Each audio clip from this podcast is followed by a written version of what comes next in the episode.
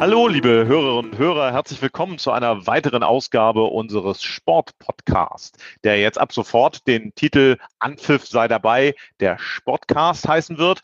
Ein prägnanter Name, der natürlich weiterhin im Mittelpunkt den Sport sieht. Und im Mittelpunkt dieses Sportcasts steht natürlich auch meine liebe Kollegin Olivia Best, die ich herzlich begrüße und rufe nach Darmstadt. Hallo, Olivia. Hallo, Sebastian. Mir geht's gut, danke. Scheiße, Stoff, du hast ja gar nicht gefragt, wie es mir geht. Macht nichts. Ich habe nicht gefragt, wie es dir geht, aber wir lassen das einfach so und ich frage jetzt, wie es dir geht. Danke, mir geht's gut. Und selbst? Ja, danke. Auch gut. Wenn es draußen ein bisschen sonniger ist, dann äh, geht man ja auch mal ein bisschen öfter raus. Wobei raus gehen wir heute nicht, denn wir reden über eine Indoor-Sportart, nicht wahr? Richtig. Wir sind heute beim Thema Basketball angekommen und werden da jetzt auch gleich unseren nächsten Gast begrüßen, Hermann Schüller. Hermann Schüller ist der Geschäftsführer und Gesellschafter der EW Basket zu Oldenburg. Und ja, ich würde vorschlagen, wir schalten ihn direkt mal dazu. Heute ja auch ähm, für ihn sicherlich noch neu in unserer Doppelmoderation. Toll, wie kommt er auf solche Ideen, sie mit einzubinden? Ja, die Frage stelle ich direkt mal, Sebastian. Hä? Wie kommst du denn auf die Idee? Ja, ich habe äh, manchmal Vorgespräche, unter anderem mit äh, Managern von, von äh, Basketball-Bundesligisten und die haben äh, dann auch mal die eine oder andere Idee, über die man dann nachdenkt. Und ich glaube, das habe ich dir aber auch erzählt, oder? Jetzt musst du. Richtig, ja. Ich wollte da nur nichts vorwegnehmen. Ja, ja ich würde sagen, äh, wir plaudern ja schon ein bisschen. Wir steigen einfach ein. Äh, das Mikro ist äh, ab sofort an und Olivia beginnt und dann äh, schauen wir mal. Ich freue mich drauf. Genau, ja. Also herzlich willkommen nochmal. Äh, wir hatten es eben schon so ein bisschen vom, vom Basketballsport tatsächlich. Ich äh, bin selbst Handballerin und ähm, ja, schaue mir gern Basketball an, habe aber selbst mit dem, mit dem Sport in dem Sinne jetzt äh, nicht so viel zu tun. Entsprechend habe ich mich natürlich äh, mit ihrer Person äh, etwas äh, beschäftigt und äh, ja, da eine interessante Geschichte ja auch erfahren vom im Grunde jungen Praktikanten zum Basketballprofi zum Bundesliga-Manager und erfolgreichen Unternehmer, wenn man das jetzt mal so etappenweise alles ähm, so nennen darf. Würden Sie sagen, dass Sie, ähm, also das ist praktisch Ihre Leidenschaft zum Beruf gemacht haben, nachdem Sie so diesen Step, Step für Step gemacht haben? Ne, ich wurde mal gefragt ähm, von einem Christian Galvis, äh, der mich nach einer, nach einer Podiumsdiskussion ähm, bei der Deutschen Bank und er moderierte das. Das ist so ein Persönlichkeitstrainer, wird von großen Firmen eingeladen, solche Veranstaltungen zu moderieren. Warum machst du das eigentlich? Also warum ähm, hast du 18 Standorte? Warum hast du nicht 12? Warum hast du noch einen Bundesliga-Verein? Warum hast du ein Flugzeug? Und dann ging das immer so weiter. Und dann sage ich, ja, es macht mir Spaß. Also das ist so, entspricht so meiner, meiner Lust und meiner Laune. Dann sagt er, okay, ich rufe Sie mal an, denken Sie nochmal etwas intensiver darüber nach. Und dann bin ich auf das gestoßen, was ich heute in vielen ähm, Bewerbungsgesprächen frage. Also, da gehe ich immer zurück. Ich kann mich an die zwei letzten Gespräche erinnern. Ich gehe dann immer zurück in die Kindheit. Und wenn man dann irgendwo drittes, viertes Kind war, muss ich gegenüber Geschwistern behaupten, dann macht man das im fünften Lebensjahr, wird das also so, das ist so eine intrinsische Motivation, die man da entwickelt und die kriegt man nicht raus. Also da gibt es wirklich viele, viele Beispiele, wo das ähnlich ist. Äh, und ich glaube, das reflektiert so stark und prägt so stark, dass man das einfach auch in dem beruflichen Werdegang einfach weiter fortsetzt. Wenn man in den früheren Jahren lernt, sich zu behaupten, wenn man kämpfen muss, wenn man Willenskraft entwickelt, wenn man unglaubliche Energie schöpft, das, ne, das hängt also damit zusammen, weil der größere Bruder oder die größere Schwester mal gesagt hat, naja, also das kannst du ja doch nicht und dann immer so ein bisschen die, die halbe Erzieherin gespielt hat. Also ich glaube, da ist sehr, sehr viel äh, zu finden und wenn man sich ein bisschen mit Psychologie äh, beschäftigt, dann liegen genau da eigentlich die Grundmotive. So würde ich das jetzt mal für mich auch so sehen. Es gibt da keinen Unterschied. Da würde ich gerne nochmal noch mal nachfragen. Wir sprechen ja nun heute in erster Linie über den Basketballsport. Sie sind Manager eines äh, sehr erfolgreichen Vereins, 2009 deutscher Meister, 2015 dann noch Pokalsieger geworden, immer im oberen Drittel eigentlich jetzt äh, der Bundesliga zu finden. Auf der anderen Seite sind Sie eben auch sehr erfolgreicher Unternehmer, haben sehr viel unternehmerische Erfahrung äh, die Semco-Glas-Gruppe ist ein erfolgreiches Unternehmen. Von daher nochmal nachgefragt auch, wie sehr hilft Ihnen insbesondere in dieser ja im Moment auch Krisenzeit diese Doppelrolle, die Sie dort erleben und auch Ihre unternehmerische Erfahrung in dem sportlichen Umfeld? Ja, ich wurde nach der äh, deutschen Meisterschaft, hatte ich mit Predrag Krunic 2009 ein etwas längeres Interview mit dem Deutschlandfunk und dann äh, haben wir uns am nächsten Tag nach der deutschen Meisterschaft wieder hingesetzt und haben also gesagt, ähm, ja, wie geht's denn jetzt weiter? Und haben sofort versucht, auch den nächsten Step dann zu gehen. Das war Euroleague damals etwas außergewöhnlich und sehr plötzlich. Ähm, und da wurde mir eine ähnliche Frage gestellt. Was, was haben Sie eigentlich äh, oder was, welche, welche Erfahrungen nehmen Sie eigentlich mit?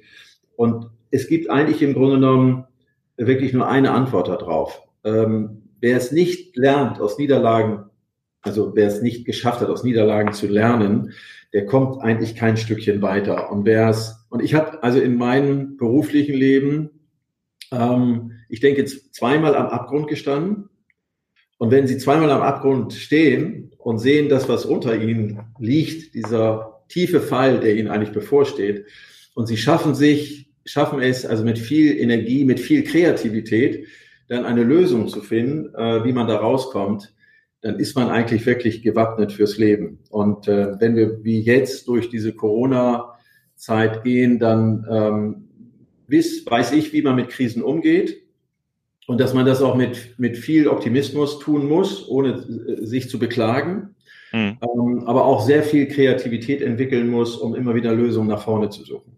Ja. Das ist die Erfahrung, die man im Beruf sammeln muss. Und mir tun so ein bisschen leid, diese jungen Manager, die dann in den Bundesliga-Clubs Hause sind und alle diese Erfahrungen noch nicht äh, gelernt haben. Und ähm, insofern ist es gut, sie lernen das jetzt. Es darf noch nicht so weit sein und so weit kommen, dass es sie äh, wirklich äh, umschmeißt und dass sie wirklich da finanzielle Verluste erleben. Und aus diesem Grunde habe ich dann auch zu der Liga-Geschäftsführung gesagt, ihr müsst ja ein Stück begleiten. Und insofern ist ja diese Mentorenfunktion sehr hilfreich. Also wenn es Leute gibt, die eine Erfahrung haben, können über diese Erfahrung reden und aufpassen, dass sie die richtigen Entscheidungen treffen. Und in solchen Fällen hilft ja nicht nur die Kreativität, sondern dass man äh, ganz gering narzisstisch ausgeprägt ist. Das hilft in, in vielerlei Hinsicht. Also, dass man äh, beratungsfähig bleibt und dass man, das ist die andere, und das andere ist, dass ähm, die Eigenschaft, man darf nicht psychopathisch sein. Also wenn er, mhm. man psychopathisch ist, hört sich das an, ist nicht bereit, wirklich aktiv zuzuhören und glaubt, also ich weiß es doch besser, ich höre mir das an, aber ich weiß es trotzdem besser, dann kann man Niederlagen erleben, von denen man sich auch nicht mehr erholt. Mhm. Beide, ja. beide Eigenschaften sind wichtig, um äh, durch Krisenzeiten zu gehen und ähm, wirklich aktiv gut zuzuhören und sehr, sehr gut zu beobachten. Mhm.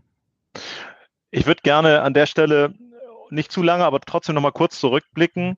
Ähm, auch anlässlich dieses Lockdown, den wir alle erlebt haben. Es stehen jetzt äh, zu Buche äh, zwei ja, mehr oder weniger deutliche Halbfinalniederlagen äh, der Baskets gegen Alba Berlin. Eine außergewöhnliche Situation und Saison in jeglicher Hinsicht. Welchen sportlichen Wert ähm, nehmen Sie mit und äh, welchen sportlichen Wert hat es für Sie auch, was da jetzt in den letzten Monaten passiert ist? Ich weiß nicht, von welchen Halbfinalniederlagen Sie sprechen. Die blenden wir aus. Also ich habe das Positive jetzt mitgenommen von der, von der unglaublich erfolgreichen Saison. Und äh, die ist in meiner Erinnerung geblieben. Und da gibt es auch gar keine Kritik äh, in, in Richtung äh, Trainer, sondern ich habe auch zum Trainer gesagt, äh, du hast eine tolle Saison gespielt. Ich habe zum Sportmanager gesagt, ihr habt eine tolle Saison gespielt. Mhm. Blenden wir das letzte Mal aus. Es gibt auch eine Erklärung dafür. Ähm, aber die sportliche Bilanz ist erstmal sehr positiv. Ähm, die Finalrunde war ein Gewinn für alle insbesondere für die, die eigentlich diese zehn Clubs, die die anderen mitgerettet haben. Das muss man schon mal sagen, weil ich hatte heute Morgen gerade Aufsichtsratssitzung. Das wurde von allen Sponsoren äh, sehr positiv bewertet, insbesondere die Reichweite. Es liegen inzwischen Zahlen vor, die sind ja astronomisch hoch gewesen. Das war uns ja wichtig, dass wir gesagt haben, wir müssen sportlich unseren Fans etwas präsentieren. Und wenn wir Ihnen etwas präsentieren, muss es eine außergewöhnliche Reichweite bekommen, sodass wir das, was an möglichen Rückforderungen uns entgegengehalten werden kann, dass wir das genau mit dieser Reichweite und dieser Attraktivität für einen bestimmten Zeitraum, dass wir das kompensieren können. Und das ist, glaube ich, sehr, sehr gut gelungen. Mhm. Oder? Ist doch gut, oder? Ja, muss ich da tatsächlich noch direkt mal fragen, vielleicht auch nochmal, um aufs Sportliche zu kommen. Wie, wie oft sitzen Sie am Rand und äh, sind vermeintlich ähm, ja, kurz davor auch nochmal aufs Spielfeld zu rennen nach Ihrer sportlichen Karriere? Ist da noch das Zittern äh, in den Händen oder besteht das nicht mehr? Also, nee, jetzt nicht mehr. Also jetzt das war in früheren Jahren war das so, aber jetzt, äh, nee, das, äh, das ist nicht mehr so. Ich habe mal einmal den Versuch gemacht, mal an einem Samstagnachmittag mit äh, einigen äh, Fanclub-Mitgliedern nochmal so übers ganze Spielfeld zu rennen und äh, dann wurde es plötzlich so dunkel in der Halle und habe ich gesagt, nee, nee, das lass mal lieber. Nee, der Wunsch ist nicht da, weil die sind so extrem professionell und äh, so gut durchtrainiert. Ich gehöre nicht zu denen, die dann sagen, das können wir alles besser machen und äh, jetzt stellt man sich vor, ich bin jetzt auch noch derjenige, der damit hinrennt, sondern nee, ich weiß das sehr wohl einzuschätzen was die Jungs heute leisten und das ist außergewöhnliches und das ist schon sehr, sehr bewundernswert, was sie da tun und wie viel Anstrengung und, und Arbeit investiert werden muss, um das auf das Spielfeld zu bringen, äh, was wir dann immer sehen. Ja. Absolut, ja. Kann ich. Äh, ja sehr demütig an der Stelle. Kann ich aus eigener sportlicher Erfahrung tatsächlich auch nur ja, ja. so weitergeben. Ja, vielleicht, ähm, um nochmal auf die Mannschaft zu kommen, ähm, die sportliche Situation mit dem Kader ist sicherlich auch gerade eine, eine große Herausforderung. Ähm, wie weit sehen Sie das als neue Herausforderung mit Ihrem sportlichen Leiter, auch Herr Klaritsch, die aktuelle Kaderplanung ähm, da schon ja, aufzustellen? Ich denke, es ist eine besondere Herausforderung gerade, ne? Ja, da, da geht es also ein, ein äh, wir haben ja schon Spielerverpflichtungen vorgenommen, die waren vor der Corona. Und die haben wir aber jetzt erst bekannt gegeben, weil es keinen Sinn macht, in einer laufenden Saison oder in dieser etwas schwierigen Situation den Spielerverpflichtungen bekannt zu geben. Äh, aber das ist uns äh, immer sehr wichtig und Srejan Klaric hatte ein sehr, sehr gutes Auge in den europäischen und amerikanischen Markt hinein, um dann an, einer bestimmten Stelle auch dann zu sagen, es macht Sinn, jemanden äh, zu verpflichten, wo wir möglicherweise für die Zukunft eine vakante Stelle haben oder möglicherweise in das gesamte Puzzle eines Teams der ein oder andere Spieler nicht wirklich optimal hineinpasst und dann bietet sich das einfach an. Das Phänomen ist, was wir allerdings festgestellt haben, war, und das ist etwas, wo wir noch nicht alle wirklich mitgenommen haben, was Corona wirklich bedeutet. Also ein bisschen Kritik in Richtung der Agenten, die das total ausblenden und sagen, mein Spieler ist eigentlich deutlich mehr wert und die leben noch in dieser alten Welt. Und die versuchen auch dann mhm. die, die, die alte Welt äh, in die neue Welt zu übertragen, insbesondere was die äh, Gehälter betrifft und so weiter. Und da gibt es aber komischerweise ähm, oder für mich eigentlich das ist sehr viel Überzeugungsarbeit, die geleistet worden ist, insbesondere auch von Srejan Klarisch, auch in, in Richtung der Spieler, sehr, sehr viel Intelligenz und äh, sehr viel Verständnis dafür, ähm, wie sich auch die wirtschaftliche Lage der einzelnen Clubs verändert hat und auch in der Zukunft verändern wird. Und ähm, dann ist man wirklich, und da sprechen wir über Kultur, äh, da treffen wir auch auf Spieler, äh, die einen erstens intelligent sind, zweitens einen ganz tollen Charakter haben. Und das kommt dann auch zum Ausdruck, wenn man über die Schwierigkeiten spricht, die man selber im Club gerade erlebt. Und dann mhm. gibt es wirklich, ich würde mal fast sagen, 75 Prozent der Spieler, die ich jetzt kenne, die Verständnis dafür haben und sagen, okay, wir gehen auch einen Schritt zurück. Also äh, wir, wir können uns nicht das leisten, was früher der Fall war. Wir dürfen aber auch nicht so viele Abstriche machen, dass wir jetzt äh, alles in Frage stellen, sondern wir müssen da realistisch rangehen. Da spielt, glaube ich, Vertrauen eine ganz, ganz entscheidende Rolle. Also so wie wir in den letzten Jahren mit unseren Spielern umgegangen sind in der Kommunikation, ähm, so offen und so klar und so ehrlich wie wir sind, ähm, ich glaube, das spielt eine große Rolle. Das, was wir vorher geleistet haben, das zahlt sich jetzt als sogenanntes Vertrauenskapital aus, ähm, dass wir das wirklich als, das ist unser Fund wo wir auch dann Vereinbarungen treffen können, die dann auch von beiden Seiten akzeptiert werden können. Entsprechend äh, tauscht man sich ja jetzt wahrscheinlich vielleicht dann auch nochmal über einen möglichen zweiten, vielleicht auch Lockdown aus, ähm, was dann vielleicht für Variationen äh, zustande kommen könnten, vertraglich gesehen. Also dass man jetzt aus der Krise, aus der ersten Krise so gelernt hat und jetzt ähm, einfach sagt, vorab, vorausschauend, wenn nochmal so ein ähm, zweiter Lockdown passieren könnte und tatsächlich die, die Spiele nicht stattfinden könnten, dass man da ähm, mit einer anderen Erfahrung, was vielleicht die Vertragskomponente oder so angeht, ähm, daraus gelernt hat? Ja, man lernt schon, man passt auch bestimmte Rahmenbedingungen, passt man äh, sukzessive an, aber ich habe immer auch äh, von Anfang an, als wir mit den Spielern über äh, Kürzung gesprochen haben, das war, als wir äh, ungefähr, ich schätze mal, das war im April, mit den Spielern auch über Kurzarbeit gesprochen haben. Und da habe ich mich zu dem Zeitpunkt aktuell mit diesem Thema auseinandergesetzt. Und dann waren auch die, die Spieler bereit, äh, entsprechend mit uns eine vernünftige Vereinbarung zu treffen. Da kam natürlich auch diese Frage auf, was passiert denn, wenn, wenn wir jetzt die nächste Saison nur Geisterspieler haben. Dann sagt, das mhm. ist für mich im Moment überhaupt gar kein Thema und ich will mich auch gar nicht damit beschäftigen, weil wir gar nicht wissen, äh, was da auf uns zukommt. Gleiche Frage, die Sie gestellt haben, kam heute im Aufsichtsrat. Wir planen jetzt mit 40 Prozent Kapazitätsauslastung. Da habe ich gesagt, ja, was ist, wenn wir einen Rückfall haben? Ich dachte, ja, jetzt denke ich mal optimistisch und werde mich mit diesem Szenario definitiv heute nicht beschäftigen. Also wir arbeiten jetzt an den Hygienevorschriften. Ähm, wir kennen das, was, äh, äh, wie der Leitfaden, wie das Konzept aussieht äh, in den einzelnen Ligen, Eishockey, Handball, Basketball. Da gibt es ja ein, eine wirklich gute konzertierte Aktion, um äh, dass alle unisono ähm, die, die gleichen Inhalte auch an Hygienevorschriften äh, in den Gesundheitsämtern, lokalen Gesundheitsämtern durchsetzen wollen und überzeugen wollen. Und dann wissen wir Ende August, wissen wir also mehr, ob wir mit 30, 40, 50 Prozent Kapazitätsauslastung, hängt ja von vielen Kriterien ab. Aber ich bin da nicht so der Pessimist, der dann schon sagt, was ist denn, wenn das jetzt als nächstes das oder das passiert? Das ist äh, eigentlich nicht mein Thema. Das, das kann ich nicht und das will ich auch nicht. Klingt ja grundsätzlich gut. Also so optimistisch zu denken, ähm, finde ich eine super Einstellung. Mhm. Ich denke, ähm, da, da fährt man auf jeden Fall auch ähm, zukunfts-, zukünftig ähm, sehr gut mit. Was mich natürlich äh, noch interessiert bezüglich äh, den Sponsoren. Ja, die, die letzte Saison abgebrochen. Viele Unternehmen, denke ich, leiden jetzt auch unter der Pandemie.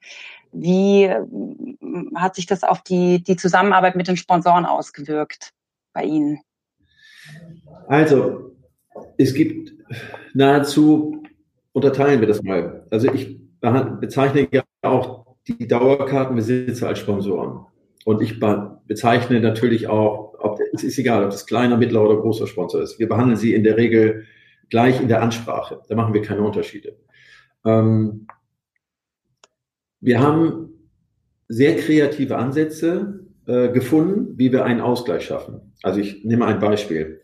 Bei den Dauerkartenbesitzern haben wir gesagt, wir bieten euch an, wir müssen das aus rechtlichen Gründen machen, wir sagen, wir bieten euch an, ihr könnt zu 100 Prozent eine Forderung zurückverlangen. Das Erste. Das Zweite ist, ähm, ihr könnt das in ein nächstes Jahr übertragen. Die dritte Lösung ist, wir bieten auch euch ein Äquivalent an.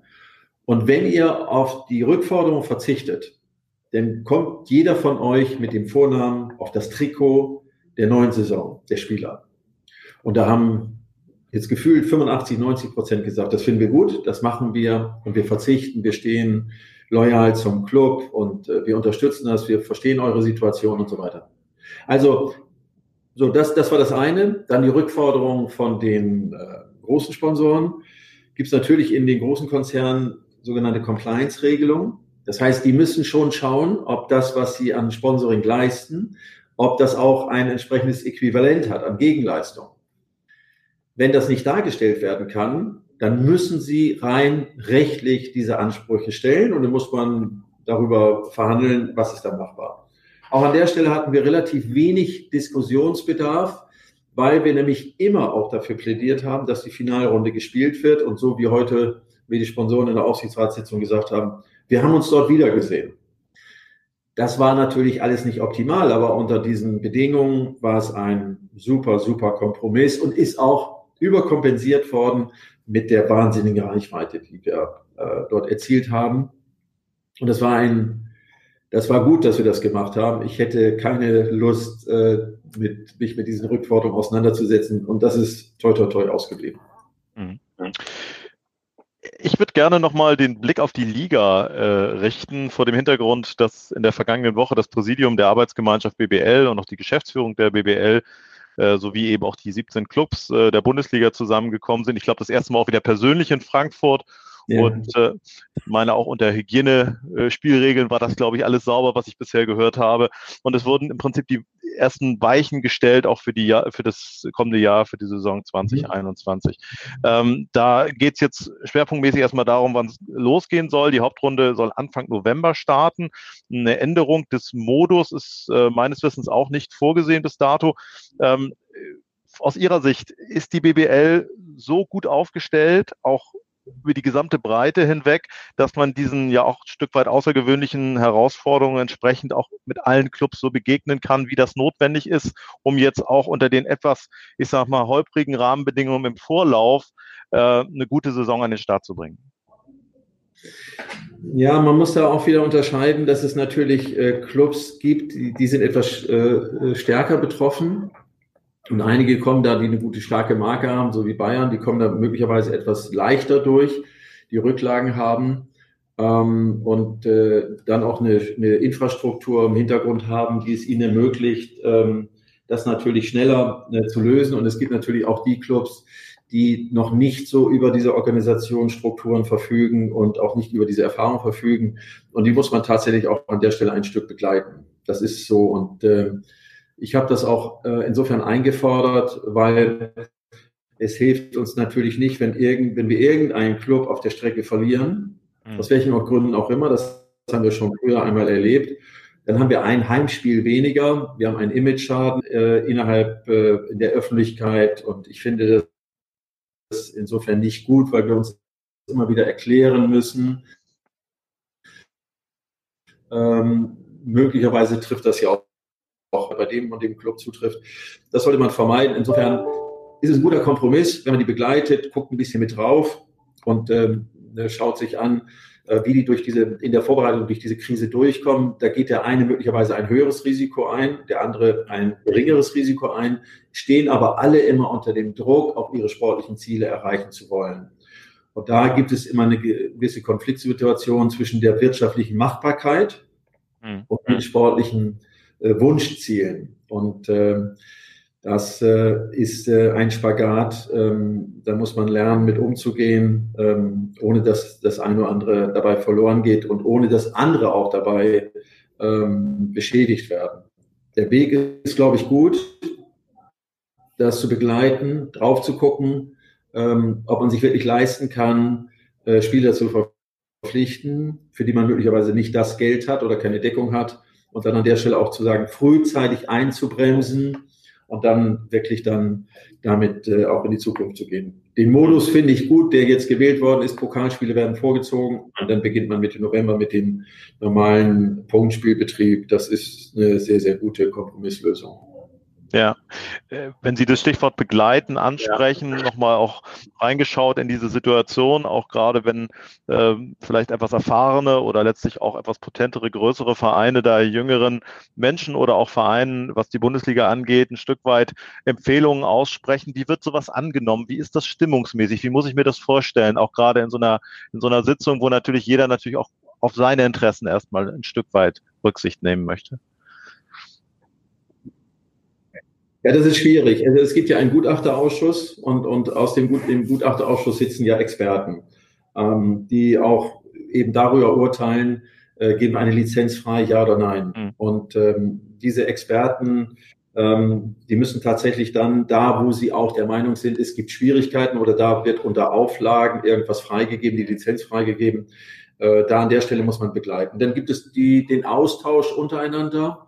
Da lernt der eine oder andere eigentlich relativ viel und es gibt natürlich auch innerhalb der Liga gibt es äh, Freundschaften, die sich dann unterstützen, aber auch nicht so weit, dass man sich gegenseitig in die Karten guckt. Also das ist ja jetzt nicht, da guckt, da gucken verschiedene Leute rein von dem Gutachterausschuss, die kennen das alle, aber ich gucke jetzt nicht äh, in die Zahlen von äh, Baskets Bonn beispielsweise oder die gucken mhm. nicht bei uns rein. Also insofern steckt ja auch der Teufel im Detail. Wir können auch nicht so weit benchmarken, dass wir jetzt den einen Club mit dem anderen Club vergleichen können, weil in dem einen sind äh, keine Mietverträge von Arenen enthalten, bei dem anderen sind sie wieder enthalten. Mhm. Das ist sehr schwierig. Aber der größte Kostenblock ist, im, sind immer und bleiben auch weiterhin äh, bleiben die Personalkosten. Also es gibt zwei starke Blöcke. Im Kostenbereich sind das die Personalkosten für die Spieler und auf der anderen Seite gibt es möglicherweise die Mieten und äh, dann ähm, äh, die Einzeltickets, die Dauerkarteneinnahmen und so weiter. Die muss man jetzt sehr wohl im Auge behalten und darf das auch nicht überreizen. Ja. Abschließend vielleicht äh, von meiner Seite nochmal die Frage, wir haben jetzt auch viel ähm, aus der Sicht des, des Basketballmanagers und des Unternehmers gesprochen. Was ähm, würden Sie persönlich sagen, haben Sie aus der Krise jetzt äh, mitgenommen oder gelernt? Genau, jetzt generell? Oder jetzt als äh, Manager jetzt gerne, vom Basketball? Oder gerne sowohl als aus der Sicht vom äh, Basketballmanager, aber auch äh, ja, privater Natur. Ja, mhm. ja. also ähm, es zeigt sich, dass das Vertrauen, das seit Jahren aufgebaut worden ist und die Kommunikation, wie wir miteinander umgehen, in den letzten Jahren oder von Anfang an, diese, diese spezielle Kultur, die wir auch entwickelt haben, dass die geholfen hat, ein enormes Vertrauenskapital aufzubauen. Also ich glaube, dass das Vertrauenskapital immer mehr das finanzielle Kapital auch für die Zukunft ablöst, weil ich glaube, die Menschen orientieren sich daran, zu sagen, habe ich wirklich, werde ich, wird man mir ehrlich umgehen, Geht man mit mir offen um? Geht man mit mir klar um? Werden meine Fragen beantwortet, die ich habe? Haben wir wirklich eine Transparenz, um nichts zu verheimlichen? Und es gibt eigentlich nichts zu verheimlichen. Ähm, man kann oft miteinander besprechen. Wer das praktiziert hat, kommt immer ordentlich durch die Krise. Wer das nicht gemacht hat, hat ein Problem. So, was haben wir gelernt? Wir wissen heute, ähm, dass wir einen ganz entscheidenden Fehler gemacht haben, alle in der Liga, wir haben zu wenig Rücklagen gebildet. Also wir sagen immer, es ist ein Sportunternehmen. Aber im Grunde genommen haben wir eine Verantwortung in einer Gesellschaft mit die, Geschäftsführer eine Verantwortung, auch natürlich nicht nur sicherzustellen, dass das Ergebnis kostendeckend ist, nicht nur sportliche Ergebnisse zu erzielen, sondern tatsächlich auch Erträge zu erwirtschaften. Das ist neu und da müssen wir ein Stück umdenken. Denn für solche Fälle brauchen wir Rücklagen ich kann nicht immer sofort nach dem Start rufen und sagen, jetzt brauche ich Geld, sondern ich muss auch in der Lage sein, entsprechend Kapital aufzubauen, Liquidität vorzuhalten, Rücklagen zu schaffen, Gewinne zu äh, erwirtschaften und dann in so einer schwierigen Zeit wirklich da durchzukommen. Das ist eine. Äh, das zweite ist, äh, was wir gelernt haben, ist, die, ähm, wir haben unterschiedliche Charaktere festgestellt. Wo wir möglicherweise glaubten, die sind wirklich so, wie sie sind, und dann plötzlich in der schwierigen Zeit gemerkt haben, sie sind gar nicht so, wie sie sind, sondern sie haben doch zwei Gesichter. Und wenn es dann wirklich darum geht, ja, wir müssen alle den Gürtel enger schnallen, gibt es auch welche, die sagen, nee, mit mir nicht. Also nee, das will ich nicht. Und der Agent hat gesagt, ich will das auch nicht, ich soll das auch nicht tun. Die Frau hat auch gesagt, du darfst das nicht tun, du bist es doch eigentlich wert und so weiter. Und die andere auch interessante, wichtige äh, Erkenntnis ist, dass, und da bin ich unglaublich dankbar und da muss man, das darf, kann man eigentlich nicht hoch genug wertschätzen. Alle die, die beispielsweise auch in anderen Clubs, die wirkliche Basisarbeit machen, damit sich die Spieler wirklich alles machen können, alles erlauben können. Sie bekommen jede Unterstützung, sie bekommen alles das, was man sich nur vorstellen kann. Alle die, die diesen Job gemacht haben, die machen einen so fantastischen Job. Und als es um die Kurzarbeit ging, hat keiner von denen gemurrt, und alle haben mitgezogen. Und wir haben ein bisschen mehr Diskussionsbedarf gehabt bei denen, die deutlich mehr Geld verdienen und die möglicherweise auf fünf Prozent über einen Zeitraum von zwei Jahren verlieren, weil der Diskussionsbedarf sehr viel höher. Da haben wir, daraus haben wir gelernt, auch bei Spielern noch sehr viel intensiver und stärker auf Charakter zu achten. Mhm. Mhm. Absolut, ja. Ja. Was macht Ihnen denn jetzt Hoffnung, dass wir ähm, bald schon wieder mit, mit Zuschauern äh, auch äh, voller Begeisterung und einer vollen Halle ähm, Basketball erleben können? Also Gesetze und Regeln werden immer für, jetzt sage ich mal was ganz Gemeines, werden häufig ja für die, ja, die das nicht so wirklich wahrnehmen, ich sage es mal, für die, die das nicht so richtig verstehen, die werden ja genau für diese, für diesen Teil der Bevölkerung gemacht. Ne? Mhm. Und die eigentlichen, die Klugen und die Intelligenten, die brauchen ja gar keine Regeln. Also die Demokratie hat uns ja die Möglichkeit gegeben, uns in diesem Raum eigenverantwortlich zu bewegen. Und da gibt es immer da, welche, die da lernen wir aber im Moment, dass es eine ganze Menge nicht intelligenter genau, intelligenter genau. Menschen gibt, oder? Und die machen uns das Leben wirklich schwer und für die müssen wir diese Regeln leider aufstellen und dann müssen wir die ganzen Regeln alle dann in Summe auch einhalten. Und ähm, ja, das ist, äh, also ich glaube nach wie vor daran, äh, dass die auch die Menschen, äh, das, was in Mallorca passiert oder was in den Hotspots, was wir da äh, feststellen, dass die Menschen doch ein Stück davon lernen. Aber nichtsdestotrotz, auch wir in meinem Unternehmen, wir müssen immer wieder dran erinnern, wir machen das jetzt auch mit großen Plakaten, haltet die Hygienevorschriften ein, seid nicht zu nachlässig, ihr habt eine hohe Eigenverantwortung und ihr schadet euch im Grunde genommen alle nur selbst. Also ohne Penetration, ohne immer wieder daran zu erinnern, äh, wird es nicht funktionieren. Das ist leider ein Stück so wie in der Kindererziehung oder in der Hundeerziehung 10, 20, 25 Mal. Man muss es immer wiederholen und dann äh, wirkt es sich irgendwann aus und dann hat es natürlich auch irgendwann einen Effekt. Aber es dauert manchmal bei einem doch etwas länger. Herr Schüller, wir hätten oder wir könnten jetzt noch äh, bestimmt eine Stunde weitersprechen. Ich habe auch zum Teil sehr gespannt zugehört, finde es äh, sehr interessant, auch was Sie uns geschildert haben, auch sehr reflektiert und man merkt einfach auch, wie die Herzen von Unternehmer und äh, Sportmanager in ihrer Brust schlagen. Äh, ich bedanke mich ganz herzlich für den heutigen Sportpodcast. Das war klasse und interessant und äh, freue mich dann auf ein baldiges Wiedersehen dann live und auch in Farbe. Dankeschön, machen Sie es gut. Absolut. Tschüss. Vielen, vielen Dank. Alles Gute. Tschüss. Tschüss. Tschüss.